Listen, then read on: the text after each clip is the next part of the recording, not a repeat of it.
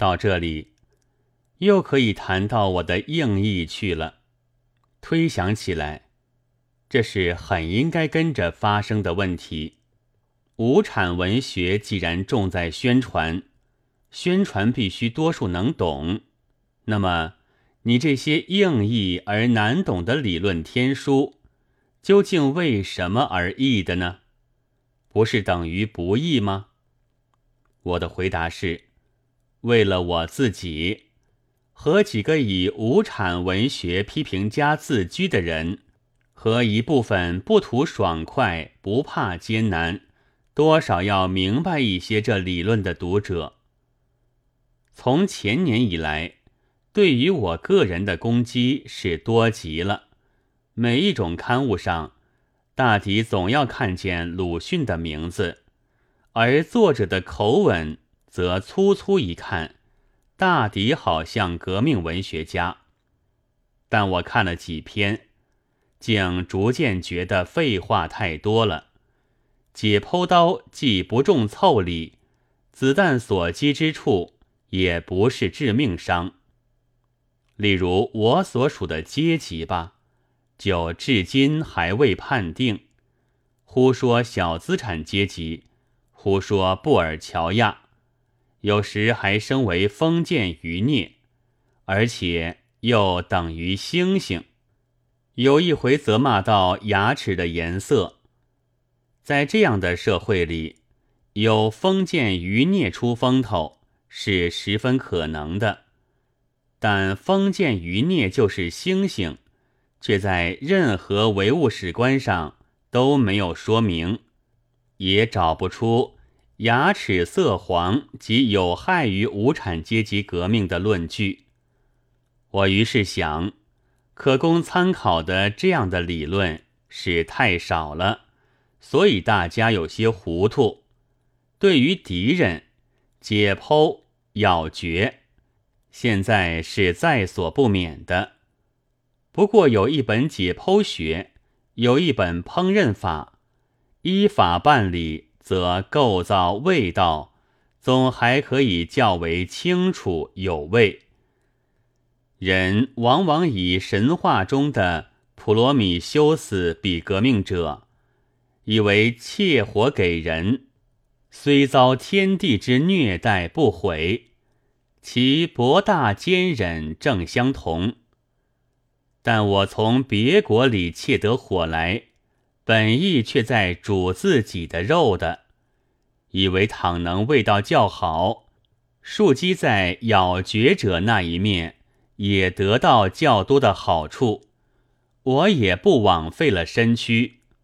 出发点全是个人主义，并且还夹杂着小市民性的奢华，以及慢慢的摸出解剖刀来，反而刺进解剖者的心脏里去的报复。梁先生说，他们要报复，其实岂止他们这样的人在封建余孽中也很有的。然而，我也愿意于社会上有些用处。看客所见的结果仍是火和光。这样，首先开手的就是文艺政策，因为其中含有各派的议论。郑伯奇先生现在是开书铺，印霍普特曼和格列高利夫人的剧本了。那时他还是革命文学家，便在所编的文艺生活上笑我的翻译这书是不甘没落，而可惜被别人着了先编。翻一本书便会浮起，做革命文学家真太容易了。我并不这样想。有一种小报。则说我的艺艺术论是投降。是的，投降的事为世上所常有，但其实程访吴元帅早已爬出日本的温泉，住进巴黎的旅馆了，在这里又向谁去书城呢？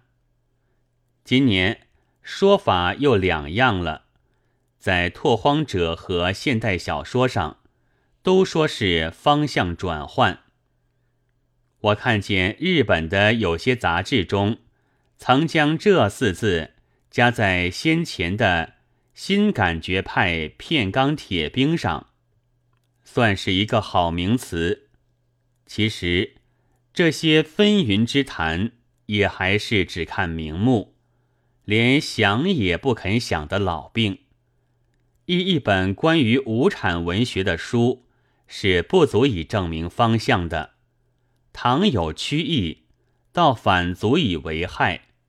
我的一书，也就要献给这些速断的无产文学批评家，因为他们是有不贪爽快、耐苦来研究这些理论的义务的。但我自信，并无故意的曲意。打着我所不佩服的批评家的伤处了的时候，我就一笑。打着我的伤处了的时候，我就忍疼，却绝不肯有所增减。这也是始终应义的一个原因。自然，世间总会有较好的翻译者，能够译成既不屈也不硬或死的文章的。那时，我的译本当然就被淘汰，我就只要来填这。从无有到较好的空间罢了。然而世间纸张还多，每一文社的人数却少，志大力薄，写不完所有的纸张。于是，一社中的直思克敌著友、扫荡异类的批评家，看见别人来涂写纸张了，便喟然兴叹。不生其摇头顿足之苦。上海的《申报》上，至于称社会科学的翻译者为“阿狗阿猫”，其愤愤有如此。在中国新兴文学的地位早为读者所共知的蒋光 Z 先生，曾往日本东京养病，看见藏原为人。谈到日本有许多翻译太坏，简直比原文还难读，他就笑了起来，说：“那中国的翻译界更要莫名其妙了。近来中国有许多书籍都是译自日文的，如果日本人将欧洲人那一国的作品带点错误和删改，从日文译到中国去。”试问这作品岂不是要变了一半相貌吗？也就是深不满于翻译，尤其是重译的表示。不过梁先生还举出书名和坏处，蒋先生却只嫣然一笑，扫荡无余，真是普遍的远了。藏原为人是从俄文。直接译过许多文艺理论和小说的，与我个人就极有裨益。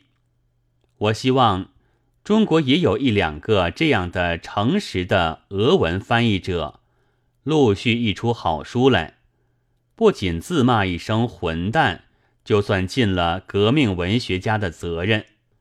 然而现在呢，这些东西梁实秋先生是不易的。称人为阿狗阿猫的伟人也不易，学过俄文的蒋先生原是最为适宜的了。可惜养病之后，只出了一本《一周间》，而日本则早已有了两种的译本。中国曾经大谈达尔文，大谈尼采，到欧战时候，则大骂了他们一通。但达尔文的著作的译本，至今只有一种；尼采的则只有半部。学英德文的学者及文豪都不暇顾及，或不屑顾及，拉倒了。所以暂时之间，恐怕还只好任人笑骂，仍从日文来重译，或者取一本原文。比照了日译本来直译吧。我还想这样做，并且希望更多有这样做的人来填一填彻底的高谈中的空虚，因为我们不能像蒋先生那样的好笑起来，也不该如梁先生的等着等着等着了。